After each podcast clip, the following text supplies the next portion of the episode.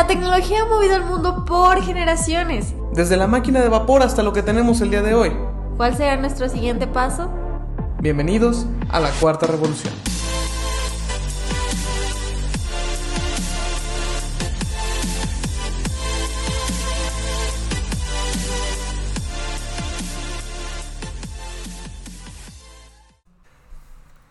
Hola revolucionarios y bienvenidos a el capítulo número 11. 11.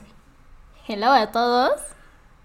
Y bienvenidos al capítulo 11 de la Cuarta Revolución. Hoy vamos a hablar de, de algo que no es estrictamente tecnología o algo que no es precisamente algo eh, que se pueda utilizar como tal, pero es una situación de, de forma mundial, una situación global que, que, todos estamos viviendo y que de hecho se ha vivido aún más este, en, en esta nueva época, ¿no? Vamos a hablar de la democratización de la tecnología. ¿Qué es esto de democratización? Porque soy muy pro, pero en palabras simples vamos a definirlo como el acceso a todas las nuevas tecnologías. Esta parte de democratización es como para meterle marketing.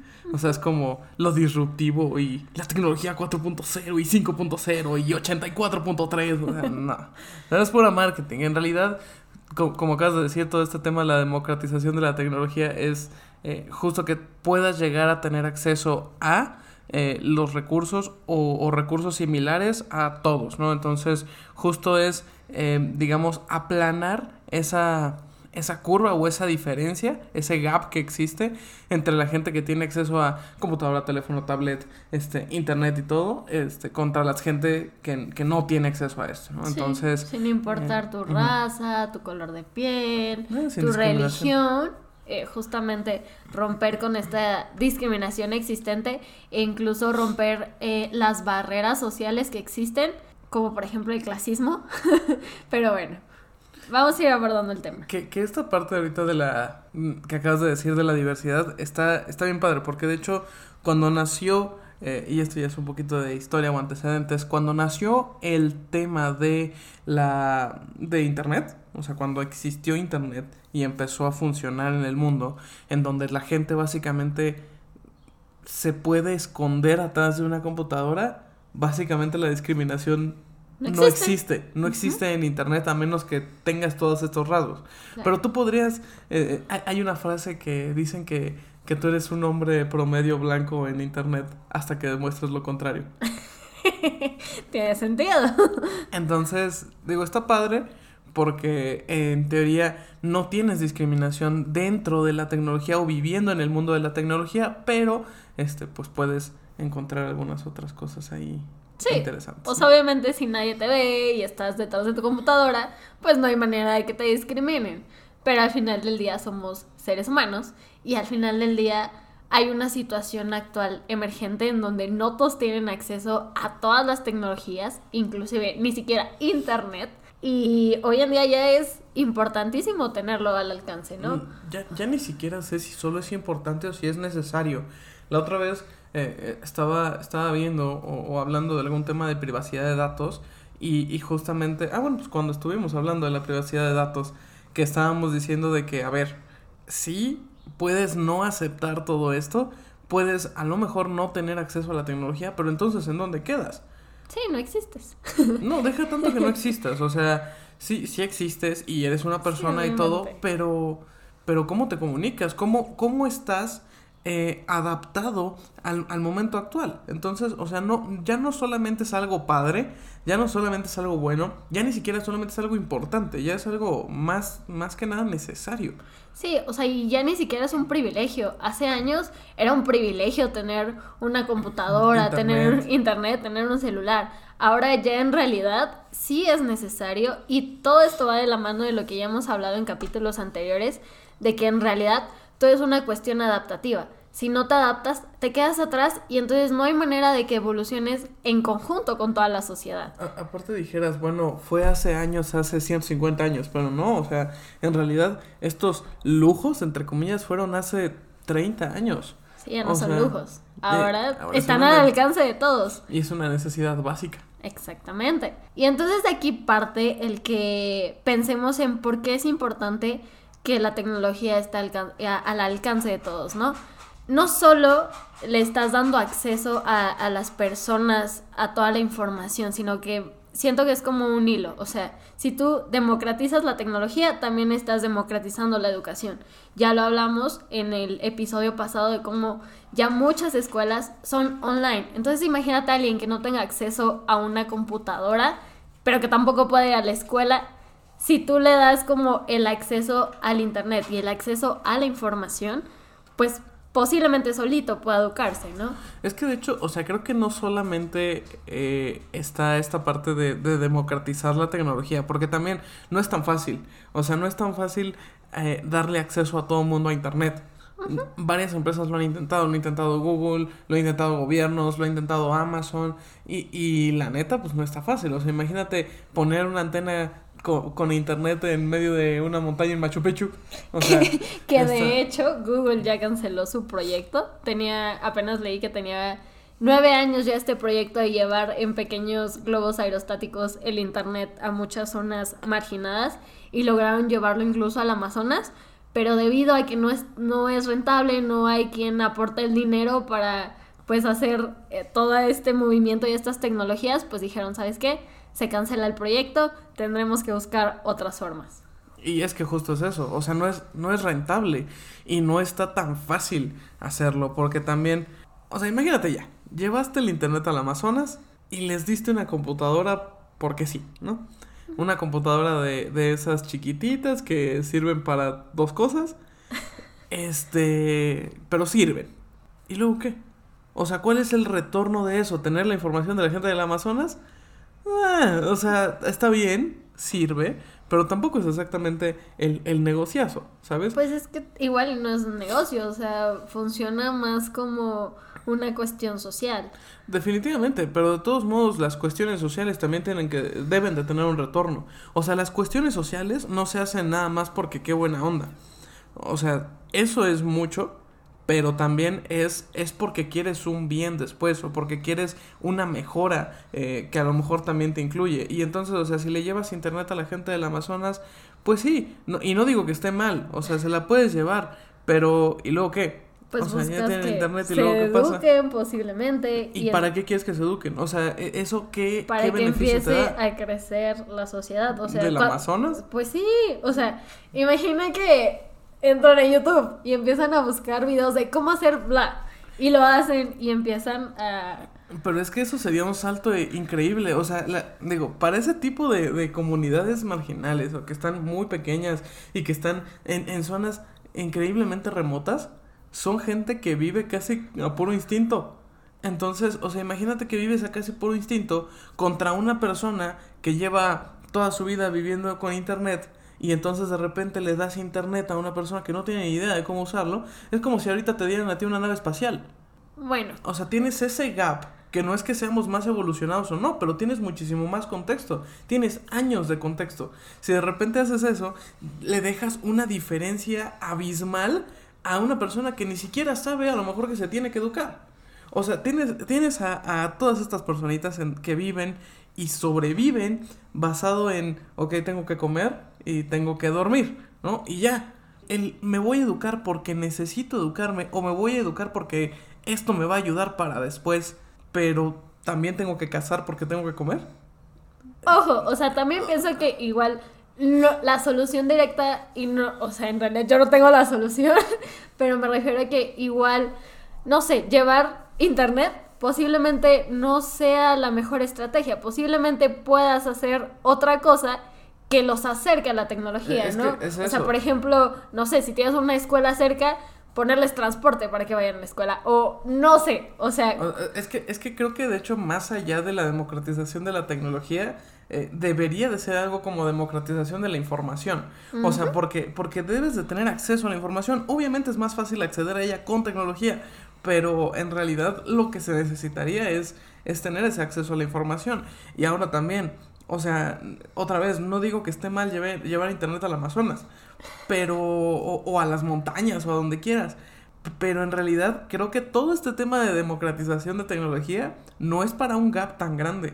O sea, no es para una brecha tan grande. O sea, necesitas brechas más pequeñas o cosas más eh, posibles o más inmediatas para, para, hacer esto. O sea, y por ejemplo, las, las políticas o las eh, propuestas en donde se les dan tablets a los niños o computadoras a los niños, eso es un tema de democratización de tecnología, porque entonces ya le estás dando una forma de acceder a, a, las diferentes cosas y una forma de, de, poder entrar y ver y buscar y lo que sea. Sí, también eh, vas a buscar YouTube, ¿no? Y te vas a poner a ver eh, TikToks y te vas a poner a, a, a, meterte a Instagram y todo eso. Pero eso es parte también de, de la misma cultura. O sí, sea, tienes es... que conocer todo lo que engloba la tecnología. No vas a limitarlo a... Mera... A, que solamente puedes entrar a, Wikipedia y a, y a ver cosas educativas. Exactamente. Porque no se trata de eso.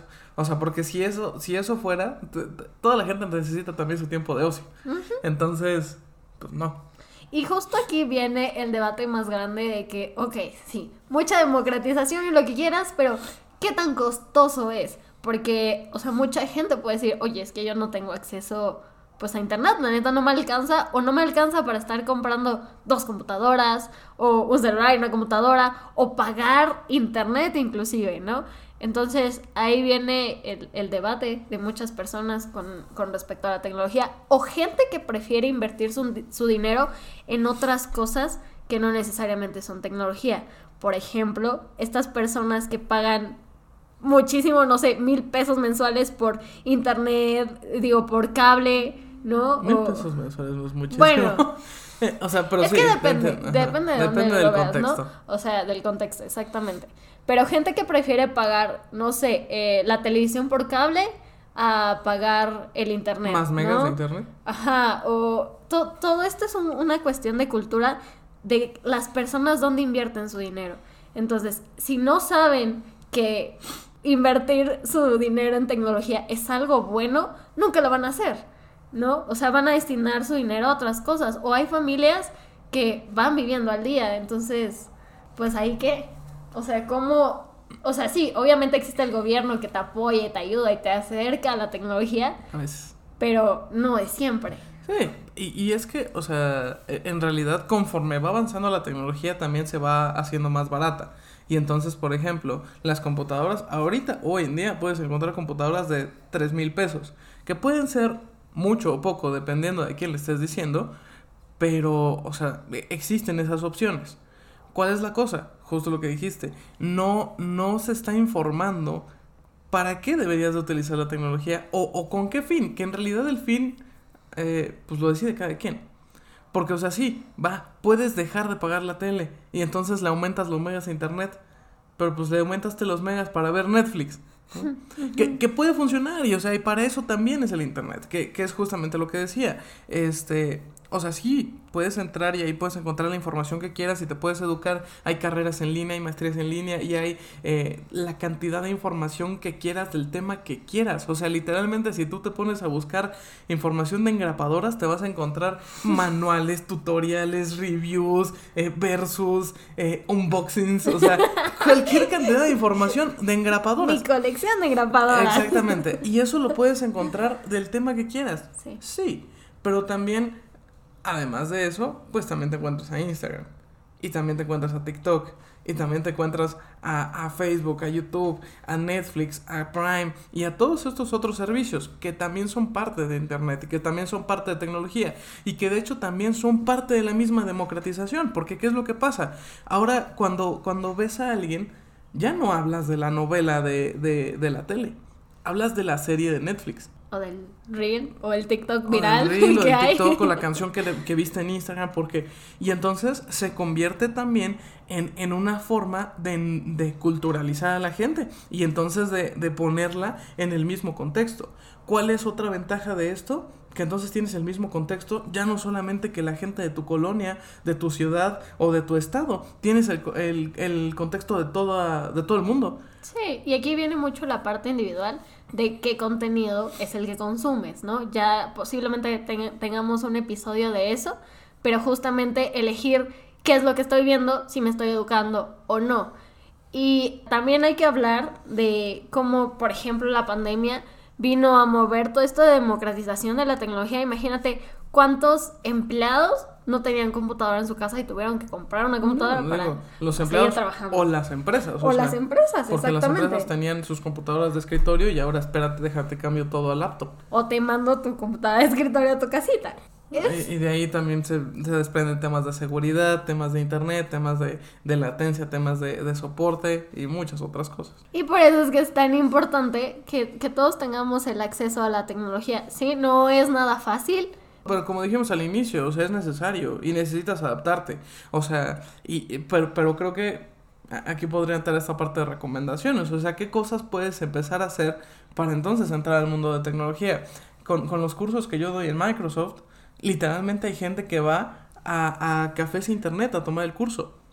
Entonces, o sea, e, en, en realidad, eso, no sabes cómo, cómo me hace sentir a veces de, de decir, wow, o sea, la gente neta quiere empezar a entender y empezar a, y a meterse y buscar y, y saber más cosas. Esto también, las plataformas que lo pueden hacer desde su teléfono, desde una computadora. Hay, hay mucha gente que no tiene computadora Y en todo lo hace desde su celular. hacerlo, claro. Entonces, en, en realidad es tratar de buscar las formas en cómo es que, eh, cómo puedes entrar a todo este mundo tecnológico, ¿no? Y entonces, o sea, no te digo, vete y gastas de 30 mil pesos en una computadora. ¿no? Sí, poquito a poquito se empieza. E igual es una parte que siento que es lo que queremos transmitir al- a, lo largo de todo este podcast, la importancia de que estemos actualizados todo el tiempo y que conozcamos de estas tecnologías, ¿no? Ya una computadora sí es tecnología, pero incluso ya vamos 10 pasos adelante, ¿no? Y entonces de ahí la importancia de conocer incluso la- las nuevas tecnologías y de educarte respecto a esas nuevas tecnologías. Y es que ahí viene lo siguiente, o sea, la idea de, de empezar a tener tecnología es con el simple y mero hecho de tener más tecnología. O sea, y, y porque mientras más herramientas tengas, más fácil te va a, se te va a hacer... La Pues, vida. la vida. Sí, sí, o sea, la vida, las cosas que quieras hacer, las cosas que puedes aprender, la disponibilidad de toda la información. Eso es algo muy, muy importante porque yo pienso, al menos que de momento somos muy afortunados porque en realidad sí tenemos acceso a todo, todo Internet y a toda la información que te puedas imaginar. Hay países que ya los restringen, como hablábamos de China, ¿no? Entonces... Corea del Norte. Entonces creo que deberíamos aprovechar ese recurso y esa accesibilidad que tenemos para pues empezar a, a llenarnos de información y educarnos cada vez más, porque pues conocimiento es poder. Y quien más sabe más puede. Y eso que acabas de decir va básicamente para todos los que están escuchando. Porque, o sea, si estás escuchando este podcast es porque básicamente tienes acceso a internet al menos, ¿no? A Instagram, Spotify. Deja, deja Instagram o Spotify. O sea, sí, sí también tienes acceso a eso, pero simplemente tienes acceso a, a internet. Si no, no, no, no, no nos podrían escuchar. Entonces, eh, lo que dije hace rato, hay que aprovechar la tecnología para entonces hacer, consumir, encontrar y utilizar más tecnología que entonces nos haga crecer. Porque entonces imagínate, tengo mi primer computadora y mi primer computadora me costó 3 mil pesitos. Empiezo Ok. a educarme, empiezo a entender y entonces hago una tienda en línea. Bien, una tienda en línea que la neta, mucha gente cree que es algo increíblemente complicado o que es algo que no, pero es que ¿cómo le voy a hacer? Si no sé, ah, bueno, pues mira, te metes a Google y buscas cómo hacer una tienda en línea. Te van a salir un montón de resultados, lo único que tienes que invertir entonces es tiempo. Cuando inviertes en algo, hay dos cosas, o tiempo, o dinero, o las dos. ¿no? Las dos. Entonces, obviamente, si inviertes dinero, inviertes menos tiempo. Si inviertes más tiempo, inviertes menos dinero. Entonces, inviértele al tantito. O sea, de, de, de tu computadora de 3 mil pesos, órale va, eh, métete a YouTube, métete a Instagram, métete a Netflix, métete a lo que quieras. Pero también métete un poquito a buscar qué hacer para tener después. Entonces, hago mi tienda en línea. Empiezo a generar dinero gracias a la tecnología. ¡Pum! Ya me puedo comprar una computadora de 12, de, de 8 mil pesos. ¿no? Órale. Sigues haciendo, empiezas a encontrar otras cosas, aprendes a programar o algo parecido, empiezas a trabajar, ¡pum! otra computadora de 15 mil pesos. Y entonces así puedes empezar a crecer y crecer y crecer. Y además vas creciendo tú como persona, vas creciendo académicamente, profesionalmente, sabes más cosas y, y, y descubres que existen muchas cosas fuera de lo que es tu zona de confort, de lo que tú sabes, de lo que tú conoces o de lo que tú ves. O lo que te enseñaron también. O lo que te enseñaron. Romper con todos estos paradigmas que existen alrededor de nosotros e igual cuestionar muchas cosas de las que ya nos han enseñado y dar ese brinquito fuera de. Igual es parte de una construcción social. Si tú tienes acceso a tecnología, ¿por qué no invitar a alguien? O muchas veces esto, esto de no estar tan cerca de la tecnología es una barrera que siempre está en base o a raíz del desconocimiento. Entonces, tú ves que alguien no le sabe, pues compártele lo que sabes. Oye, yo te ayudo. Muchas veces, por ejemplo, con los abuelitos, ellos en serio a veces parece que no conocen de tecnología, pero vieras las cosas que hacen, luego ya se meten a Facebook y andan ahí comprando cosas, comprando en línea, aprendiendo. Entonces, creo que en realidad hacia allá va que no hay restricción de edad, ni de raza, ni de religión. De hecho, lo que acabas de decir justo es, es un ejemplo de democratización. O sea, pensando específicamente en los abuelitos o en, la gente que es este, de, de la tercera edad o incluso un poco antes, o sea, los celulares, ¿cuánto tienen? Los celulares tienen ya más o menos unos 50 años de existir, pero los smartphones tienen 20, 25 años de que la pantalla touch y la madre. Entonces, o sea, todo esto no existía. Y entonces, o sea, nosotros, ¿qué teníamos? ¿Seis años? Sí. Seis años, cinco años, cuando de repente, ah, mira una pantalla touch. Frijolitos. Ah, sí, está bien, perfecto. Pero, o sea, una persona que lleva toda su vida viviendo y, y toda su vida viviendo, ¿eh? ¡Wow! ¡Qué filósofo! Increíble. Tiene toda su vida en donde nunca ha visto una cosa de estas y entonces de repente le dan una, una evolución tecnológica rapidísima. Ah, bueno, pues entonces tengo que adaptarme y adaptarme y moverme y moverme con esto porque si no, me voy a quedar atrás. Entonces, es un ejemplo clarísimo de, de democratización. Y entonces hay que seguir compartiéndolo, hay que seguir fomentando el uso de la tecnología para que sigamos aprendiendo todos en conjunto. Y si tú tienes el medio para ayudar a alguien más, hazlo, ¿no? Por eso nosotros aquí nos gusta mucho hablar de estas nuevas tecnologías y de los recursos que puede haber para que tú las conozcas. Ya hace rato Rodrigo hablaba de los cursos que dan Microsoft. En realidad Microsoft tiene un montón de... Y no solo Microsoft. O sea, sí, obviamente es un ejemplo, es el que se me vino a la mente, un montón de información que ya habla de nuevas tecnologías como inteligencia artificial, Internet de las Cosas. O sea, en realidad la información es vasta y existe en Internet, solo es cuestión de que te pongas a buscar y que lo compartas con alguien más. Porque aparte, lo mejor que puedes hacer con el conocimiento es compartirlo. Este fue un capítulo más revolucionarios. Encuéntranos en nuestras redes como arroba la cuarta revolución. Síguenos para tener los otros capítulos, noticias y novedades. Nos escuchamos en el futuro, revolucionarios.